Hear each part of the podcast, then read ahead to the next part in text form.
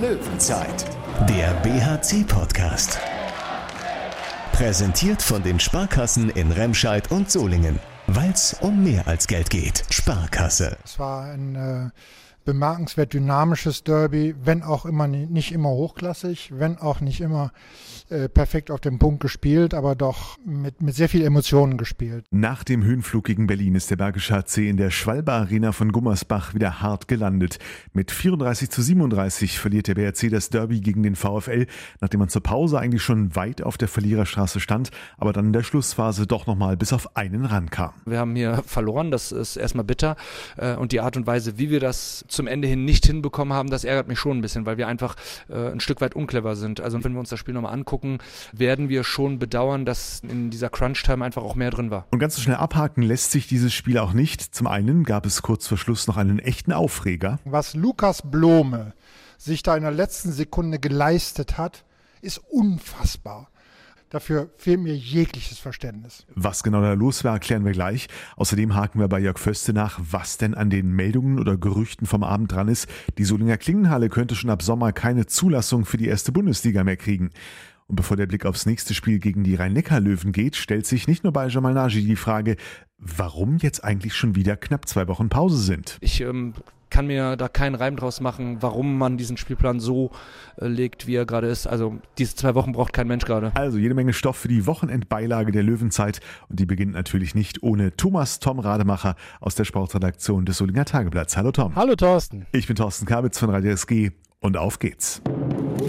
Tja, Tom, nachdem wir beim letzten Mal hier noch äh, optimistisch Denk- und Rechenspiele angestellt haben, was nach dem Sieg gegen Berlin noch gehen könnte, folgt nach dem Derby ein wenig Ernüchterung. Die zwei Bonuspunkte aus dem Füchse-Spiel sind quasi futsch. Das war eine leider verdiente Niederlage in einem ziemlich intensiven Derby gegen Gummersbach, oder? Das war ein sehr intensiv geführtes Derby. Garantiert nicht leicht zu leiten für die Unparteiischen. Äh, gab viele, viele Zeitstrafen. Ich glaube, es waren sechs bei Gummersbach, acht beim BRC.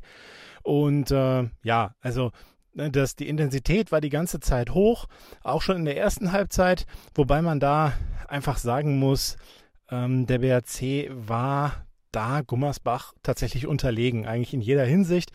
Im Angriff fehlte, ja, sagen wir mal, die Effizienz. Äh, tatsächlich ist es, war es stark auffällig, dass man immer wieder versucht hat, den Ball an den Kreis zu kriegen, damit gescheitert ist. Dann äh, hat man häufiger mal einen Ball verloren, auch so, also vertändelt einfach, äh, war keine besonders gute Angriffsleistung in Halbzeit 1 und äh, in der Deckung naja, da fehlten halt diese großartigen Paraden, wobei man den Eindruck hatte, nach, nach zwei Minuten, ah, es geht schon sehr gut los. Christopher Rudek hatte zwei, sieben Meter pariert, aber danach, ähm, ja, kamen beide Torhüter dann in der ersten Halbzeit auch nicht mehr großartig an den Ball.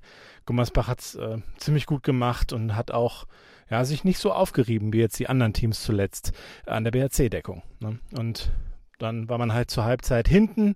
Man hat so das Gefühl gehabt, ja, wenn, wenn jetzt eine Steigerung gelingt, dann ist aber trotzdem noch was drin. Und es war ja auch so ein bisschen diese Befürchtung da vielleicht, dass man wieder so einen Rückschlag hat, ne? wie das ja dann in Lemgo war, dass man sich dann halt so äh, ja, ergeben hat in die Niederlage. Das war halt überhaupt nicht der Fall. Ähm, man hat eben weitergekämpft. Es waren ja auch sehr viele BRC-Fans dabei. Die Kurve war voll, aber die Stimmung war natürlich ja, es war unglaublich laut, natürlich, wenn Gummersbach ein Tor geworfen hat. Also Wahnsinnsatmosphäre, wirklich grandios. Ähm, da konnten natürlich dann die BRC-Fans, auch wenn es wirklich viele waren, so gesehen nicht mithalten. 15 zu 20, der Halbzeitstand aus Löwensicht, nicht die besten Vorzeichen. Trotzdem, sportlich konnte der BRC in der zweiten Halbzeit besser mithalten, kam in der Schlussphase sogar mehrfach wieder bis auf ein Tor ran, aber hatte die Chance, das Spiel zu kippen, dann doch wieder vertändeln lassen. Ja, und dann war es eben so, dass äh, in der zweiten Halbzeit er hat deutlich besser geklappt im Angriff. Die Bälle sind jetzt auch angekommen vorne und äh, man war dann wieder dran. Es gab dann aber auch wieder so ein paar dumme Szenen. Ne? Es dann hat einmal Elias Scholtes dabei so ein bisschen vertändelt, verloren.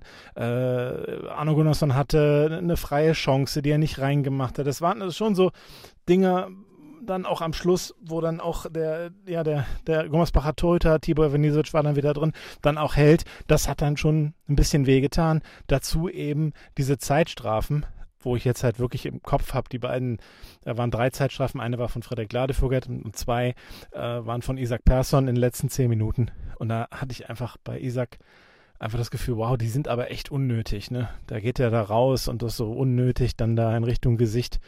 Das war einfach nicht besonders schlau. Und dann hat man halt das Spiel verloren. Ob das jetzt nur diese Zeitstrafen waren, das sei mal dahingestellt. Aber man hat Zeit verloren.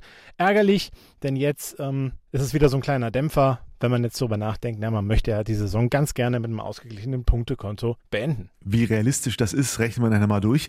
Jetzt erstmal Stimmen zum Spiel aus der sportlichen Führungsetage des BRC, Trainer Jamal Nagy und zuerst Geschäftsführer Jörg Föste. Rudelfunk. Also zunächst einmal ist es äh, hochgradig bemerkenswert, dass beide Mannschaften einem Spiel, wo es ja nicht um so sehr viel mehr geht, nach unten und nach oben, äh, eine derartige Intensität an den Tag legen. Das war ein äh, bemerkenswert dynamisches Derby, wenn auch immer nicht immer hochklassig, wenn auch nicht immer äh, perfekt auf den Punkt gespielt, aber doch mit, mit sehr viel Emotionen gespielt. Also äh, das war eine äh, fantastischen Kulisse und der VfL Gummersbach hat dieses Spiel absolut zu Recht gewonnen. Äh, ich hatte in der ersten Halbzeit äh, schon nach drei oder vier Minuten das Gefühl, äh, dass wir mit dem Spielstand sehr gut äh, bedient sind. Und das war in der Halbzeit äh, genauso, wo wir mit äh, minus fünf dastanden. Woran hat es gelegen? Äh, wir haben in der Deckung keinen Zugriff gehabt. Gerade die Rechtshänder haben das sehr gut gelöst bei Gummersbach, den Ball in die letzte Stufe zu spielen zu Blome. wir haben das auch in der Mitte nicht immer in den Griff bekommen, Schlagwurf äh, Mappes, äh, also wir haben hier bemerkenswert viele Gegentore geschluckt äh, für unsere Verhältnisse und hatten äh, dann natürlich auch keine überragende Torwartleistung in der ersten Halbzeit, die wir ja mittlerweile gewohnt sind. Äh, vorne ähm, haben wir zwar zehn Tore gemacht, aber zu Spielminute 21 haben wir zum siebten Mal versucht, den Ball zum Kreis zu spielen, nachdem uns vorher sechsmal der Ball herausgefingert worden ist da muss ich mich schon fragen, wie schlau ist das, das zum siebten Mal zu versuchen. Dann kommt dazu, wir spielen keinen guten Gegenstoß, wir spielen keine gute, schnelle Mitte. Das hatte uns äh, Gummersbach äh, beides voraus und deswegen war der Halbzeitstand aus meiner Sicht noch schmeichelhaft. Wollte gefühlt jeder mal versuchen mit dem Kreisanspiel und jeder ist damit gescheitert. Ja, ganz recht. Sie haben einfach verdichtet in der Mitte, weil sie damit gerechnet haben. Äh, und äh, wenn dann drei in der Mitte verdichten, ergeben sich auf die Halbposition automatisch Schneisen, die wir nicht genutzt haben. Wir waren einfach nicht schlau genug. Zweite Halbzeit dann interessanterweise kamen dann die Pässe an den Kreis doch an, unter anderem. Ja, wir haben es schlauer gespielt, wir haben es breiter gespielt äh, und äh, Gummersbach kann das auch 60 Minuten nicht so verteidigen, das, ist, das war auch klar. Und dass 60 Minuten Gummersbach dieses Tempo nicht gehen kann, war auch klar. Insofern wussten wir auch äh, von Anfang an äh, der zweiten Halbzeit, dass wir hier noch unsere Chance bekommen und äh, äh die war ja auch greifbar nah. Am Ende kriegt dann Isaac Persson zwei, nennen wir es mal nicht so schlaue Zeitstrafen, die haben schon wehgetan, ne? Bei einem, ich glaube, bei minus eins war es. Ja, wir waren dran. Äh, Momentum war auf unserer Seite. Äh, Isaac schluckt zweimal äh, zwei Minuten. Das hat uns extrem wehgetan. Äh, mindestens genauso wehgetan hat uns allerdings die äh, zwei Minuten Strafe gegen Fred Ladevogert, von der ich äh, überzeugt bin, dass wenn man sie gibt, man sie auch Dominik Mappes geben muss. Also insofern müssen wir in den letzten fünf, sechs Minuten schon eine Situation verkraften, wo wir permanent in Unterzahl sind. Äh, und dann ist es natürlich in einem Auswärtsspiel äh, gehörig schwer, den Rückstand noch zu verkürzen oder sogar zu egalisieren. Ja, Jamanaji, du hast von einem äh, verdienten Startzielsieg von Gummersbach gesprochen. Ist auch eine Art der sachlichen Analyse nach so einem hitzigen Spiel. Ja. Also war, war es für dich? Ich meine, am Ende wart ihr ja wirklich nochmal dran und habt es vielleicht auch ein bisschen dusselig dann verloren. 100 Prozent. Ähm, ich glaube, dass wir ähm, ja mindestens zwei, zwei Minuten Strafen so nicht bekommen äh, müssen. Also nicht, weil sie falsch sind. Die Pfiffe sind richtig von den Schiedsrichtern in dem Fall. Äh, aber wir dürfen äh, so einfache zwei Minuten Strafen nicht zulassen. Und Gummersbach ist in dieser Phase einfach unglaublich viel in, in Überzahl. Und in der Phase, wo wir auf einen dran sind, wenn wir da äh, in Gleichzahl arbeiten, dann äh, kann ich mir schon vorstellen, dass, dass das Spiel hier auch kippt. Die Moral, die wir hier bewiesen haben, da kann ich nur den Hut vorziehen. Wir sind mit, mit, mit sechs äh, zwischenzeitlich hin bei einem wirklichen Tollhaus hier, äh, also äh, im positiven Sinne ähm, eine sehr, sehr gute Atmosphäre. Und äh, wir schaffen es wieder ranzukommen. Wir schaffen uns ähm, zu steigern in der Abwehr. Die Umstellung auf 5-1 hat so ein bisschen was gebracht, sie aus dem Rhythmus ähm, gebracht und äh, ja, wir waren kurz davor, ähm, dass das Pendel hier umschlägt. Das war in der Vergangenheit ja auch dann schon mal anders, ne? dass man sich ergeben hat. Das stimmt dich dann schon zufrieden. Ja, jetzt ab, ist es schwierig, nach, einem, nach einer Niederlage ähm, davon zu sprechen, dass es einen zufrieden stimmt. Aber ähm, wie du es schon sagtest, äh, noch vor, vor sechs Wochen ähm, hätten wir so ein Spiel dann vielleicht auch mit zehn verloren. Ähm, heute haben wir gebissen, wir kommen nochmal auf eins ran und es ist einfach wichtig, dass wir ähm, das mitnehmen. Wir können nicht immer so spielen wie gegen Berlin und Magdeburg, das ist uns klar, aber in diesen Phasen, wo es eben nicht läuft, dass wir da weitermachen, dass wir da vielleicht nochmal schaffen, äh, ein Schippe mehr draufzulegen, was die Emotionalität angeht. Ja, dann kann so ein Spiel halt auch einfach nochmal kippen und das war heute äh, kurz davor. Was war in der ersten Halbzeit aus deiner Sicht das Hauptproblem? Tatsächlich dann die Abwehr äh, in Kombination mit dem Torhüter. Als Torhüter haben ja auch beide bis auf zwei, sieben Meter, glaube ich, nicht groß was zu fassen gekriegt. Ähm, war dann im Prinzip das Paket sozusagen. Ja, also wir machen 15 Tore. Die Effektivität ist auch ähm, äh, okay bis gut im Angriff. Äh, wir haben in der Abwehr äh, tatsächlich einfach keinen so richtigen Zugriff bekommen. Sie treffen ihre Fernwürfe. Ähm, sie haben zu viele Kreiskooperation in der Phase mit dem Laufspiel des Kreisläufers über einen langen Weg halb-halb. Ähm, und ja, ich finde, man hat zum Ende dann halt einfach gemerkt, dass, dass, äh, dass wir ähm, ja, mit vier äh, respektive fünf Spielern im Zentrum durchspielen mussten. Was war aus deiner Sicht dann das Entscheidende, dass ihr nochmal kommt, also abgesehen vom kämpferischen Einsatz? Äh, wir kommen dann wieder in so eine Phase, wo wir effektiv angreifen. Äh, in den Phasen kriegen wir aber unsere Gegentore immer zu schnell aber ja, es ist dann, es ist dann die, die Emotionalität. Wir lassen uns davon nicht ähm, oder haben uns davon nicht beeindrucken lassen, sind wieder, haben uns da wieder rangekämpft und wie gesagt, sind wir in diesen letzten zehn Minuten nicht so viel in Unterzahl, ähm, glaube ich, dass das Spiel kippen kann.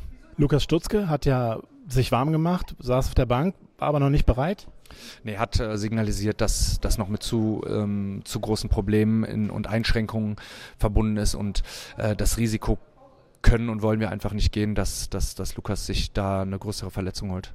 Das gleiche war mit Tom, äh, der äh, in, im Genesungsprozess ist. Ähm, das war heute einfach nur so ein bisschen reinschnuppern mit dem Aufwärmen wieder. Dass wir ihn nicht bringen können, war abzusehen. Was hat er denn jetzt genau am Fuß, der Lukas? Das äh, ist eine Reizung, also jetzt nichts Wildes, ist, ist was an der Sehne, ähm, wird nach der, nach der Pause wieder dabei sein. Damit hätten wir die Spielanalyse fast abgeschlossen. Über eine Szene müssen wir allerdings noch reden, Tom, die kurz vor der Schlusssirene kurzfristig für tumultartige Szenen auf dem Feld gesorgt hat. Ein Foul von Lukas Blume an Tim Notdurft war der Auslöser für den Aufreger. Was war da genau los? Ja, das ist schon sehr unnötig, wie er da den Schritt noch sehr weit Richtung äh, Außenposition macht. Äh, und quasi ja den, den Außen überhaupt nicht schützt. Deswegen ist diese Regel ja gemacht worden, dass der, der Außenverteidiger diesen, diesen letzten Schritt in letzter Sekunde nicht Richtung Verteidiger machen darf. Und äh, das war, ja, es war einfach, es war wirklich brutal unnötig, weil ob Tim Notdorf jetzt das Tor macht oder einen sieben Meter kriegt äh, oder halt das Tor nicht macht, das ist im Endergebnis 37, äh, 34 oder 37, 33 eben aus Gummersbacher Sicht. Äh, warum gehe ich da noch so hin? Also da verstehe ich dann schon, dass äh, Tim Notdurft da ja, ganz schön abgegangen ist, gerade für seine Verhältnisse mächtig abgegangen ist. Äh, der war da ganz schön sauer auf den Lukas Blome und ja, bei Jörg Förster hat man es ja auch gehört, der war auch äh, nicht angetan von der Aktion. Was Lukas Blome sich da in der letzten Sekunde geleistet hat, ist unfassbar. Also das will ich auf dem Handballfeld nicht sehen. Und das gehört sich nicht. Das ist äh, hochgradig gefährlich äh, für den Gegenspieler.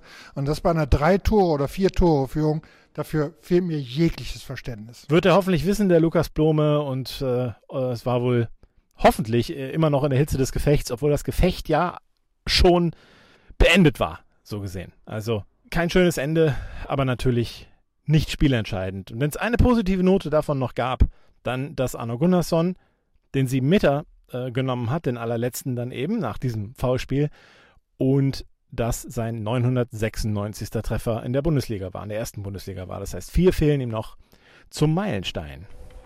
Löwenzeit. Sieht also gut aus, dass Arno Gunnarsson die 1000 Tore in der Bundesliga vor seinem Karriereende noch voll macht. Eins ist sicher, in der Solinger Klingenhalle wird er das 1000. Tor nicht machen. Das spielt der BRC diese Saison ja nicht mehr. Das war schon vorher klar. Jetzt macht am Abend allerdings äh, die Info noch die Runde. Der Klingenhalle könnte nach dieser Saison auch quasi das Karriere aus in der ersten Bundesliga drohen. Was da dran ist und was dahinter steckt, dazu hat Tom nochmal bei Jörg Föste nachgehakt. über Sky kam eben heraus, also zumindest ist mir zugespielt worden, dass die Klingenhalle für die kommende Saison keine Lizenz mehr erhalten hat. Ist das so richtig? Das kann ich so nicht bestätigen. Und äh, wir werden das dem natürlich nachgehen. Ich habe den Eindruck, äh, dass man zumindest Pokalspielen noch spielen kann. Hintergrund dieses Gerüchts ist äh, offenbar die Einführung des Videobeweises, äh, den man in der Klingenhalle schwerlich darstellen kann, aufgrund der entsprechenden Abmessungen, die man benötigt. Aber möglicherweise gibt es eine Übergangsregelung, wir werden das klären. Ist es denn, also wer, wer vergibt denn da eine, also Lizenzen werden ja eigentlich an Vereine erteilt. Wer vergibt denn die eine Freigabe für eine Halle? Man muss bestimmte Bedingungen erfüllen. Das ist äh, Bestandteil Lizenzrichtlinien und äh, das bestimmen die Clubs und äh, äh das wird bei der Ligakonferenz Anfang Juli auch Gegenstand der Überlegungen sein, wie man den Videobeweis einführt. Dass man ihn einführt, ist für meine Begriffe äh, entschieden, weil es Präsidiumsentscheidung ist. Äh, wie man ihn einführt, darüber äh, wird es noch Diskussionen geben. Davon möglicherweise auch abhängen, ob die Klingenhalle noch zulässig ist. Aber letztlich unter dem Strich, wir haben ja immer gesagt, der Krug geht so lange zum Brunnen, bis er bricht. Und das könnte jetzt eingetreten sein wenn das Problem der Videobeweises heißt, ähm, da ist einfach nicht genug Platz für die Schiedsrichter, um noch was nachzusehen. So ist es. Für den BRC geht der Blick jetzt erstmal nach vorn auf die letzten drei Spiele dieser Saison. Das nächste gegen die Rhein-Neckar-Löwen. Fast zwei Wochen Zeit hat Trainer Jamal Naji dafür, denn das Pfingstwochenende, das ist spielfrei in der HBL. Warum eigentlich? Äh, das habe ich äh, Jörg Förster auch gefragt. Ich, ich weiß es nicht genau, ehrlich gesagt. Ich ähm, kann mir da keinen Reim draus machen, warum man diesen Spielplan so äh, legt, wie er gerade ist. Also diese zwei Wochen braucht kein Mensch gerade Pause. Ja, auch nicht. Nein, äh, wir haben zwischen Saison und Saisonvorbereitung vier Wochen äh, Pause. Das ist aus meiner Sicht nach so einer Saison einfach viel, viel, viel zu wenig. Ähm, ja, ich glaube, man hätte die zwei Wochen einfach besser nutzen können und die Jungs länger in den Urlaub schicken können. Andererseits geht es dann natürlich gleich Schlag auf Schlag. 1. Juni der BRC auswärts in Mannheim, am 4. Juni dann das Heimspiel gegen Kiel und am 11.6. der Abschluss gegen Erlangen. Ausgangslage sind jetzt 30 zu 32 Punkte. Wie sieht deine aktualisierte Hochrechnung aus, Tom? Ja, was ist jetzt noch drin? Ne? Ähm, ich habe ja mal so ganz kurz den Traum Richtung Europ europäische Startplätze angekurbelt, äh, nachdem man Berlin geschlagen hat. Weil wenn man jetzt gegen Gummersbach gewonnen hätte und würde dann nochmal überraschen gegen die Rhein-Neckar-Löwen oder Kiel, wer weiß, wohin es dann noch äh, gehen könnte. Denn der sechste Platz ist jetzt punktemäßig nicht so weit weg. Aber die, die Niederlage jetzt tut natürlich in der Richtung weh. Und da muss man jetzt nicht sagen, ja, okay, man spielt jetzt noch um Platz 6, wahrscheinlich nicht. Aber ja, wenn man es eben schafft, die Rhein-Neckar-Löwen zu schlagen oder eben Kiel und gewinnt am letzten Spieltag gegen Erlangen, dann hätte man dieses ausgeglichene Punktekonto. Das kann man sicher immer noch als Ziel sehen. Ne? Zumal wir gesehen haben, wie der BRC gerade bei den vermeintlich schweren Aufgaben über sich hinauswachsen kann und auch Jamal Naji verbreitet weiter Optimismus. Also erstmal sind das beide Spiele, die für uns einfacher sind als das Spiel heute, äh, weil wir da wieder als äh, klarer Underdog ähm, anreisen, aber ja, wir haben Selbstvertrauen getankt gegen Magdeburg, wir haben Selbstvertrauen getankt gegen Füchse Berlin. Warum sollen wir nicht bei den Löwen gewinnen? Da mag Jörg Föste nicht widersprechen. Für ihn bleibt es allerdings auch eine Frage des verfügbaren Personals. Naja, wir haben bis zum 1.6. jetzt Zeit. Wir müssen sehen, äh, was bis Anfang Juni dann für uns zur Verfügung steht. Äh, wir haben heute auch gesehen, äh, dass wir, wenn wir keine Wechseloptionen in der Verteidigung haben, wenn es Lukas wegbricht und Jibi wegbricht, dass das auch Auswirkungen hat. Und äh, wir sind halt darauf angewiesen, dass wir einen, möglichst breiten Kader an den Start bringen und davon wird abhängen, äh, wie wir bei den rhein löwen abschneiden können. Gut, hast du noch was Interessantes für uns? Auf keinen Fall. Dann danke ich dir. Jupp, ciao. Na gut, bevor hier die Schlusssirene läutet, habe ich aber vielleicht noch einen interessanten Hinweis. Die nächste Folge der Löwenzeit, die gibt es nämlich noch vor dem Mannheim-Spiel und dann erwarten wir planmäßig Tom Bergner als Studiogast. Der fehlt uns noch auf der Liste. Also bis dahin, danke fürs Reinschalten. Wir hören uns. Löwenzeit, der BHC-Podcast. Präsentiert von den Sparkassen in Remscheid und Solingen. Weil es um mehr als Geld geht. Sparkasse.